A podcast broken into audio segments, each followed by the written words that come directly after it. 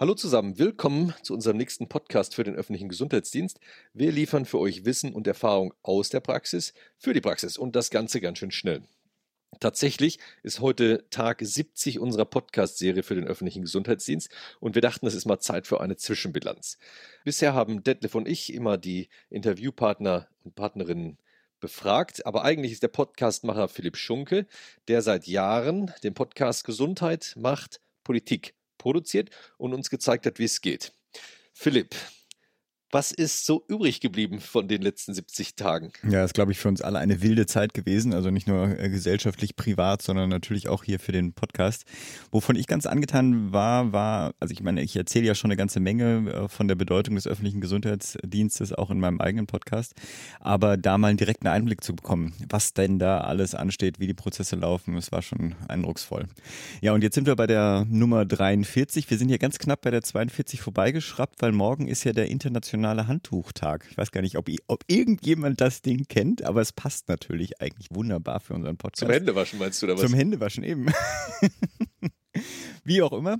Ich soll ja heute euch ein bisschen befragen und ich bin ehrlich gesagt selbst auf die Antworten auch gespannt. Peter, du hattest ja ursprünglich die Idee, dass wir diesen Podcast hier äh, starten. Das war ja, da war die Krise, lief gerade so an, die ersten Beschränkungen wurden kommuniziert. Was hat dich denn dazu bewegt, dass jetzt die Akademie diesen Podcast ins Leben ruft? Naja, anfangs habe ich gar nicht darüber nachgedacht, dass äh, Podcasts eigentlich mal das Medium der Corona-Krise werden würden. Ja. Das scheint ja im Moment etwas zu sein, was ganz viele machen. Was mich angetrieben hat, war eigentlich sind zwei Sachen. Einmal ist die Akademie und der öffentliche Gesundheitsdienst noch ziemlich analog und es war äh, vorauszusehen, dass wir mit analogen Medien in so einer Situation, wenn alle zu Hause bleiben müssen, nicht mehr viele Leute erreichen. Das war mir klar. Und ich habe gedacht, naja, vielleicht ist Podcast, und ich kannte ja äh, den Podcast, den du machst, mhm. Gesundheit macht Politik, den ich regelmäßig höre, und habe gedacht, vielleicht ist das ein Werkzeug oder eine Möglichkeit, wie wir Leute besser erreichen können, schneller erreichen können, mhm. vor allen Dingen als über analoge Medien. Gerade für die Akademie, ihr lebt ja normalerweise von Präsenzseminaren, ne? Ja, tatsächlich. Ich meine, wir sind sehr menschlich analog, also wir kümmern uns um unsere Teilnehmer und mhm. versuchen die natürlich möglichst gut äh, zu qualifizieren und fortzubilden. Aber das ist tatsächlich auch der zweite Punkt, den ich immer im Hinterkopf hatte. In so einer Krise guckt eigentlich kaum noch einer nach rechts und links. Mhm. Äh, die Leute sind dann nur noch darauf fokussiert, ihre eigenen Probleme zu lösen und dann einen Buch zu lesen, ja, ja, ist fast, ja. äh, fast eine Sache, die keiner macht. Mhm. Aber wenn man den Leuten noch Informationen geben möchte, was die anderen machen und wie sie es machen, habe ich gedacht, naja, so ein Podcast wäre vielleicht eine Möglichkeit, Informationen an die Spezialisten von den Spezialisten zu kriegen, morgens beim Frühstück mhm. oder auf der Fahrt ins äh, Büro, ja. äh, ins, ins, Gesundheitsamt. Da habe ich gedacht, das ist vielleicht so ein, so, ein, so ein Werkzeug, wo die Leute mal reinhören. Mhm. Vielleicht auch da noch als Hinweis natürlich, die Akademie hat ja auch ihre Formate auch geändert. Ihr macht auch eine ganze Menge äh, Webinare.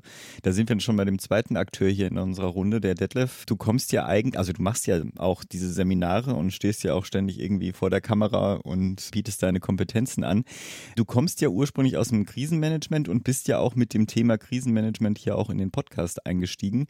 Gibt es denn für dich sowas wie erste Lehren, die du selber aus, der, aus den Gesprächen rausgezogen hast für das Krisenmanagement? Ja, da gibt es doch schon so einiges, was auch äh, wirklich ähm, eine neue Erkenntnis ist und was, denke ich, auch ähm, zukünftig dazu führen wird, dass sich da an der Stelle im Katastrophenschutz, Zivilschutzbereich auch auf der Länder- und Bundesebene sicher was ändern wird. Mhm. Das Wichtigste war für mich eigentlich, dass äh, die Gesundheitsämter dort die wenigsten Probleme hatten. Da gab es einige Beispiele aus unserer Podcast-Serie, wo sie aktiv Unterstützung von anderen Ämtern empfangen haben, wo mhm. viele Studierende tätig waren. Das, denke ich, hat sich wie eine rote Linie eigentlich durch unsere Podcast bezogen. Und dann gibt es so ein paar besondere Beispiele, finde ich. Ein Beispiel Ludwig Lust, äh, Parchim, Kassel, Düsseldorf, Potsdam fallen mir gerade mal spontan ein, wo es eine definitive Unterstützung eben durch Feuerwehr und Katastrophenschutz in der Stabsarbeit gab. Mhm. Und diejenigen, die das betont haben, die gesagt haben, da war die Zusammenarbeit einfach super. Da hat sich der Katastrophenschutz ein Stück weit in den Dienst der Gesundheitsämter gestellt da ist es auch wirklich äh, gut gelaufen. Und selbst in so einer schwierigen Situation wie Potsdam, die ja bestimmt mhm. nicht einfach war mit dem Bergmann-Klinikum, ja, irgendwo haben sie es ja dann doch geschafft, in dieser schwierigen Situation eben sich wieder zu organisieren und da tatsächlich durchzukommen. Ne? Ja. Ja, das denke ich mal, das ist eine ganz eindeutige Message und was sich natürlich auch gezeigt hat, und da sind wir natürlich auch zufrieden, die Claudia Kaufhold, Georg Jung und ich haben ja die Ausbildung seit 2018 an der Akademie zum Krisenmanagement gemacht. Mhm. Übrigens mit einem hohen Zulauf, muss ich an der Stelle auch mal sagen. Mhm. Ne? Die Kurse waren immer, immer ausgebucht. Ne? Obwohl 18 ja nicht irgend, oder habe ich was vergessen? Also war 18 irgendwas, was sozusagen das schon getriggert hätte? Nein. Ach so. Nein, nein. Also meine Erfahrung ist eher die, dass durch die Ereignisse und durchaus auch durch die Terroranschläge, die wir in Deutschland hatten, dann kam in Berlin noch der Stromausfall dazu. Das sind alles so Ereignisse wie, gewesen, wo diesmal die Sensibilität nachhaltiger gestiegen ist. Mhm. Und äh, deshalb, glaube ich, war der Zulauf eigentlich so hoch. Und das Interessante ist eben, dass die Orte, und Städte, die jetzt an dem Seminar teilgenommen haben, das eben auch zum größten Teil auch eingesetzt haben, was sie da gelernt hatten und dann eben auch deutlich besser zurechtgekommen sind. Also so eine Bestätigung einer Seminararbeit mm, zu finden, toll, ne? das, äh, das hat mich schon sehr zufrieden gemacht. Ja das Feedback kam ja teilweise auch ganz direkt an dich, schon im Podcast dann. Äh, Peter, wie ist jetzt bei dir? Das ist, glaube ich, die 43. Episode. Was sind denn so deine Best-of bei den, bei den Podcasts? Also auch, also A, was inhaltlich, aber vielleicht auch persönlich. Ich muss ja sagen, ich bin ja immer noch von dem Klimagespräch ganz begeistert, aber das ist ja auch jetzt letzte Woche veröffentlicht worden. Wie war es denn bei dir?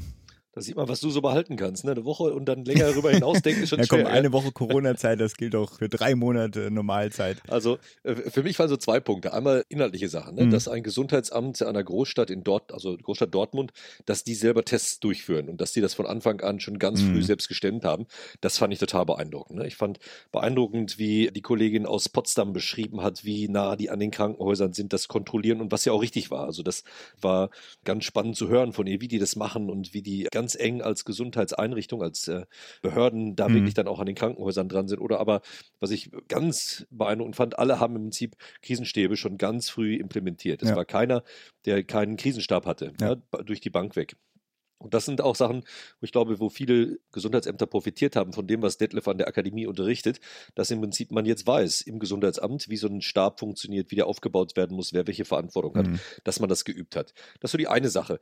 Die andere Sache, die mich jedes Mal wieder beeindruckt hat und die mir fast jedes Mal auch eine Gänsehaut gibt, ist, die Kolleginnen und Kollegen in den Gesundheitsämtern, die arbeiten seit Wochen und Tagen. Also die mhm. sind äh, durch Wahnsinn. die Bank 24-7 ja. einfach dabei ne? und äh, nicht irgendwas machen, sondern die sind hochprofessionell und haben sogar ganz viele Kolleginnen und Kollegen aus anderen Bereichen, sei es jetzt freiwillige Medizinstudierende oder jemand aus dem Straßenverkehrsamt oder Sozialamt, mhm. plötzlich mit ins Gesundheitsamt genommen und das muss erstmal geschafft werden, ja, Wahnsinn. Ja. Also so ein Upscaling, wie man im Englischen sagt, ne? also so schnell hochfahren, dass äh, die Gesundheitsämter dazu in der Lage waren, die Krise zu managen, das fand ich beeindruckend. Und das total professionell.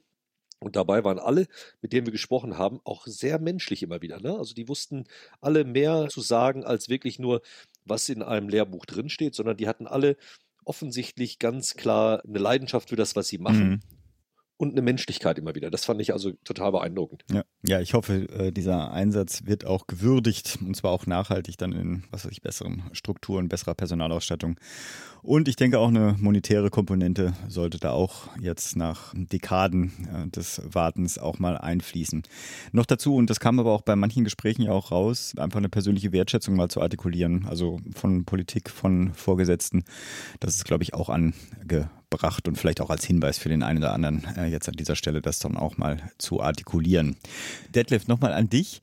Wir haben ja eine ganze Reihe von Episoden gemacht, wo wir eben nicht mit Vertretern der Gesundheitsämter gesprochen haben, sondern so ein bisschen links und rechts davon äh, geschaut haben, was denn da los ist.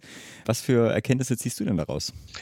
Ja, das war mir schon besonders wichtig eigentlich, dass wir in der Serie eben auch mal nach rechts und links schauen. Das ist das, was in der Krise, und Peter hat es ja auch in der Einleitung schon so ein bisschen gesagt, immer wichtig ist. Man darf nicht nur sich selber im Fokus behalten, mhm sondern man muss eben auch schauen, was die anderen tun.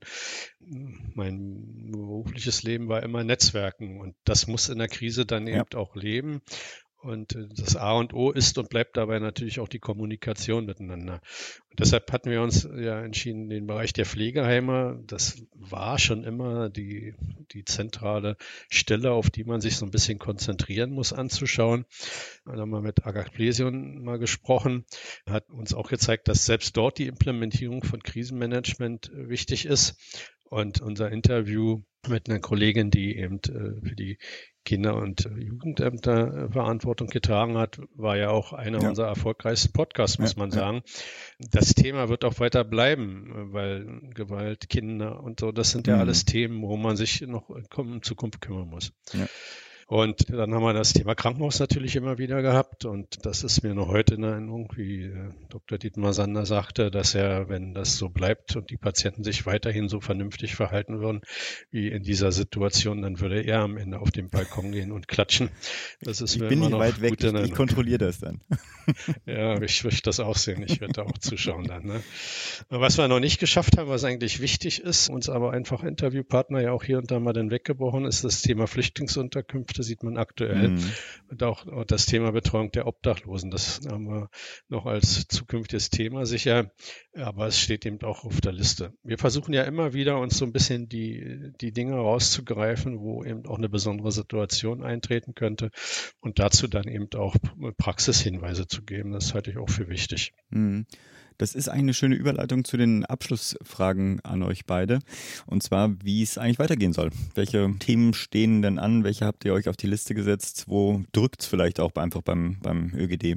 Peter, vielleicht fängst du an. Na, ich glaube, Bundesminister Spahn ist da schon auf dem richtigen Weg. Ne? Digitalisieren, digitalisieren, digitalisieren. Das ist sicherlich eine Möglichkeit, um überhaupt erstmal die Ämter dahin zu bringen, dass sie so funktionieren können, wie man das von einer modernen Verwaltung erwartet. Also das ist etwas, wo wir uns, glaube ich, mit noch ein bisschen als Spezialisten-Podcast auseinandersetzen können, auch wie wir dazu beitragen können als Akademie. Hm. Ja, mit Sormas ähm, haben wir auch schon angefangen, in die Richtung auch mal was zu machen. Vielleicht können wir da noch weitergehen. Ja. Genau, mhm. also wie das auch umgesetzt und eingeführt wird ja. und so. Ne? Aber ich glaube, das große Thema jetzt in den nächsten Wochen wird erstmal die Bedarfsorientierung und Regionalisierung sein. Also wo braucht es was? Nicht alle Gesundheitsämter sind gleich. Nicht alle sind gleich aufgestellt und ausgerüstet. Und ich glaube, man muss jetzt gucken, wer muss was wo wie haben. Also, dass mhm. man bedarfsorientiert guckt, wo jetzt nachgesteuert werden muss. Wo müssen Ärzte hin? Wo muss neuer Computer hin? Also, dass man das am Bedarf ausrichtet. Und Schon irgendwie schade, ne, dass es eine solche Krise brauchte, um, also ich meine, das sind ja alles Probleme gewesen, auch was die Ausstattung, was die Finanzierung betrifft, die ja auch schon seit Jahrzehnten bekannt sind. Ne? Aber sorry, weiter. Ja. Ja. Das ist so, ne? Aber eine Krise ist ja auch immer eine Chance, ja, um dann solche Sachen endlich mal zu machen. Ja. Die Prioritäten werden danach gesetzt, was gerade auch dann in der öffentlichen Meinung diskutiert wird. Ja, ja, klar. Ich glaube, wir müssen regionaler denken. Wir werden wahrscheinlich nicht mehr ganz Deutschland stilllegen können, so wie, wie wir das jetzt in den letzten Wochen gehabt haben, sondern man muss gucken, wo passiert gerade was und wie kann man dann das auch regional in den Griff bekommen. Ja. Und dabei muss man dann aber auch eine, eine Standardisierung umsetzen. Also es ist nicht nachzuvollziehen, dass beispielsweise in einem Amt keine Ärzte mehr sind ne? oder dass nicht ausreichend Kolleginnen und Kollegen die Hygiene, Gesundheitsschutz können mhm. vor Ort vorgehalten werden. Das muss einfach sein. So ein Minimalbedarf muss ja. da sein. Ne? In Berlin hat man mit dem sogenannten Mustergesundheitsamt mal begonnen, so etwas einzuführen, aber so Vorgaben müssen eigentlich jetzt überall sein. Ne? Mhm. Wir, wir, betreiben auch kein Krankenhaus ohne Ärzte ne? ja, oder ja, keine Pflegeeinrichtung ohne Altenpfleger und Pflegerinnen. Also das, das geht nicht. Da muss man jetzt mal gucken. Und wir sehen ja jetzt schon, dass insgesamt Deutschland, sage ich mal, ein wenig mehr zur Ruhe kommt. Und mhm. jetzt kommen aber genau diese regionalen Probleme. Ja, wir mhm. sehen das in Niedersachsen, wo Leute, die da im Restaurant gewesen sind, äh, sich angesteckt haben. Ne? Wir sehen in Hessen, dass Leute sich bei einem Gottesdienst angesteckt haben. Und Thüringen sagt, wir haben gar nicht mehr viel Fälle und wir können jetzt überhaupt sowieso mhm. auf alles verzichten. Also man muss jetzt gucken, wie man das regionalisiert oder sogar kommunalisiert dann umsetzen kann, was man da machen kann. Und da ist jetzt die Frage, wie wir damit umgehen können. Ganz besonders auch vor dem Hintergrund, was ist denn, wenn ein Landkreis das nicht gestemmt kriegt? Ne? Mhm. Also wenn einer absäuft, zu viele Fälle hat und dann natürlich das Problem da ist. Das hat man ja beispielsweise in der Kirchengemeinde in Frankfurt gesehen. Die Leute kamen aus den ja, umliegenden ja. Landkreisen, aus überall. Ne? Und jetzt gehen die Infizierten wieder, sag ich mal, durch ganz Hessen. Mhm.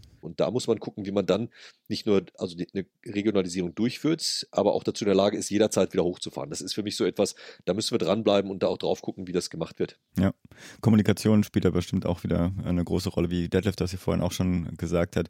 Das war ja auch bei unserem Krankenhausgespräch ja auch, dass es eigentlich ganz gut funktioniert, aber das könnte bestimmt auch standardisiert werden, wie die Gesundheitsämter untereinander kommunizieren, um sich solche Fälle, um die, deren, deren Management dann auch besser zu organisieren. Detlef, für dich im Prinzip die gleiche Frage, was für Themen stehen für dich an, allerdings auch ein bisschen ergänzt. Siehst du irgendwie eine Fortentwicklung für Themen, die du für den Podcast noch machen möchtest?